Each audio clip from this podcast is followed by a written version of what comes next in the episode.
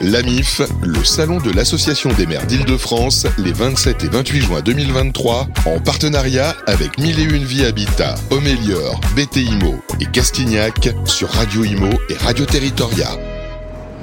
Bonjour, bienvenue à tous, euh, bienvenue au Salon de l'AMIF, l'association des maires d'Île-de-France, pendant deux jours ici en direct à la porte de Versailles à Paris. On va parler valorisation des déchets, production d'énergie renouvelable avec un spécialiste, c'est Bernard Sprotti. Bonjour Bernard. Bonjour. Vous êtes le PDG de la Cémardel. Président, du conseil d'administration. Président du conseil, voilà, merci de la précision.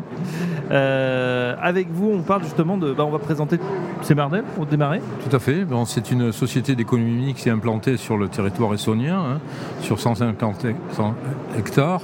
Une société qui a 30 ans, euh, qui a comme actionnaires les collectivités, bien sûr, hein, au niveau des deux tiers, mais également euh, des, actionnaires privés, dans la caisse de dépôt, et puis euh, comme des filiales d'EDF, hein, qui donc s'est structuré au fil des ans depuis 30 ans avec un process qui va de la collecte des ordures ménagères jusqu'à la valorisation des déchets, c'est-à-dire que sur un site qui, une fois que les déchets sont rentrés sur le site, ils ne sortent plus, si ce n'est en valoriser, valoriser énergétique, mais valoriser matière. Alors ça, c'est, euh, j'allais dire, c'est nouveau, non, parce que ça fait longtemps qu'on trie, mais on a l'impression que ça prend de l'ampleur, qu'on passe à l'échelle, parce que évidemment, l'enjeu énergétique, il est de taille. Bien sûr, je pense que nos, prédécesseurs, les, gens qui ont, créé cette, cette société, eh bien, étaient des, précurseurs dans la mesure où eh bien, on, produit effectivement des énergies renouvelables depuis qu'on a augmenté au fil des années.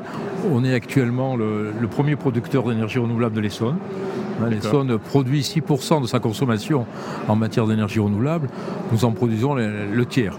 Bon, alors c'est pas suffisant, il faut euh, effectivement aller encore plus devant. C'est quoi l'objectif bah, L'objectif, c'est que euh, bien toute notre, notre démarche, c'est de, faire moins de déchets, d'incinérer moins, ou l'incinération de la valoriser de plus en plus, et de moins en moins mettre des déchets dans, les décharges. Hein. C'est en tout cas la, démarche, parce que le déchet qu'on ne produit pas, c'est le meilleur déchet quand même. Hein. C'est un petit peu la, philosophie générale, et donc euh, et surtout le valoriser. Oui. Alors après, ça coûte cher. Hein. Il faut investir pour euh, gagner de l'argent, j'allais dire, mais comme souvent.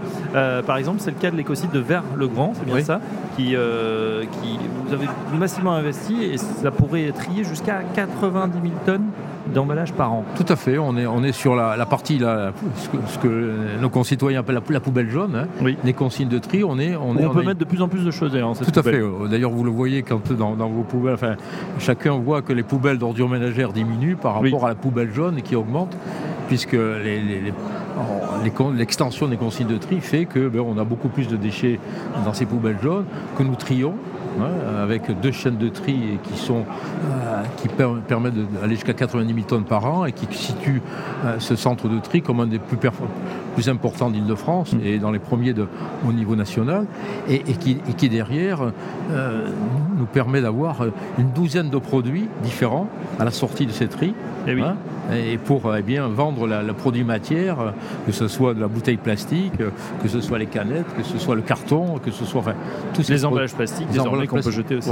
Alors je dis ça parce que c'est vrai que ça paraît euh, simple comme ça de trier, mais en fait c'est fait euh, à une vitesse folle par, par, des robots, en tout cas identifiés par l'ordinateur, et ensuite c'est trié euh, pour qu'on en récupère le plus possible et le mettre dans le bon, dans le bon, dans le bon compartiment. C'est ça. L'objectif est, d'avoir le moins de refus possible dans, les, dans, les, dans tout ce qui rentre dans, dans la chaîne. là, bon, on est encore on est à 30% de refus, mais on était plus, plus fort il y a quelques, il y a beaucoup plus de refus il y a quelques années. Là, de plus en plus, l'objectif eh bien, c'est de, diminuer ce taux de refus parce que pour avoir Bien sûr. une meilleure valorisation des, matières.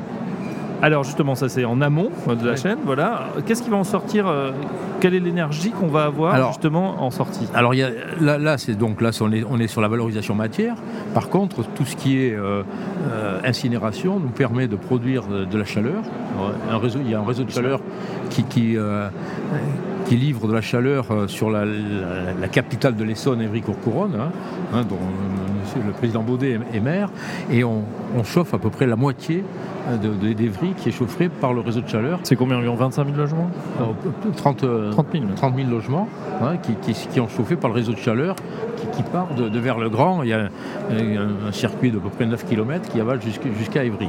Donc production de chaleur, production d'électricité par l'incinérateur, et puis également production de, gaz à partir des déchets ultimes, parce que les déchets ultimes qui sont de plus en plus secs, c'est vrai qu'il y a moins d'ordures ménagères et c'est normal dans, les, dans ce qu'on appelait pourrait avoir les décharges, hein. il reste encore, c'est ce qu'on appelle les déchets ultimes, mais qui produisent encore, euh, on essaie de tirer au maximum du gaz, hein, ou, de l'électricité ou de la chaleur. Donc même avec les déchets ultimes, dans ces décharges, eh bien, on, tire le maximum.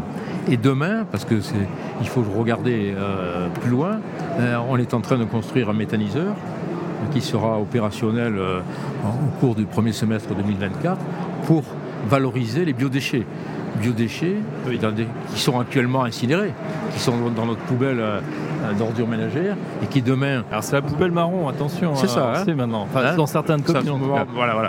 En tout cas, c'est la poubelle d'ordures ménagères dans, laquelle il y a ces biodéchets de nos cuisines et qui, euh, de par la loi, doivent être triés à partir du 1er janvier 2024.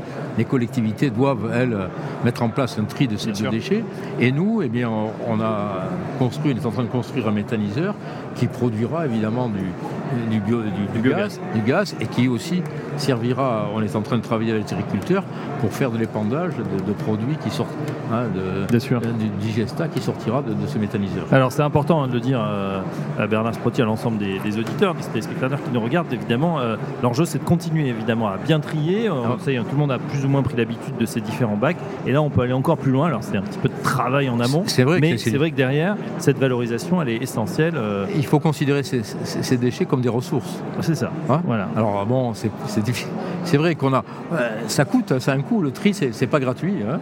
Il faut être, ça, a, à la fois un coût financier, mais ça a un coût aussi euh, pédagogique, afin d'expliquer aux gens que. Ben, euh, mais les enfants d'ailleurs sont assez sensibles. Hein. ah ben, je pense que c'est là où, où il faut aller euh, faire rien de pédagogie. Rien ne se crée, rien ne se perd, tout se transforme, évidemment. Euh, Bernard une dernière question concernant justement le salon de la MIF, l'association des maires d'Île-de-France. Pour vous, c'est important de participer activement à ce genre d'événement? Bah, Tout à fait. Nos, clients sont qui? C'est les collectivités. Hein. Alors, on a des clients privés aussi, mais qui, sont, qui ont aussi cela. Hein. mais notre SEM a à peu près 50% de clients collectivités, hein, que ce soit les syndicats ou directement les, communes, ou, les, établissements publics, les, collectivités territoriales, mais aussi des clients privés qui sont aussi ici. Donc euh, il, nous faut euh, montrer notre savoir-faire parce qu'on est dans un système concurrentiel. Hein. On n'est pas, enfin, c'est une société d'économie mixte avec qui, qui répond à, des, appels d'offres et dans un système concurrentiel avec des concurrents qui sont là aussi, hein, que ce soit les, les grands je ne nommerai pas, mais. Euh, hein bon, concurrent, mais euh, je dirais que c'est pour le bien commun. Bah oui, ça, c'est effectivement plutôt que de, jeter ou de brûler, d'incinérer. Là, on peut valoriser ces déchets et en produire des énergies renouvelables ah pour demain. Pour, le, territoire.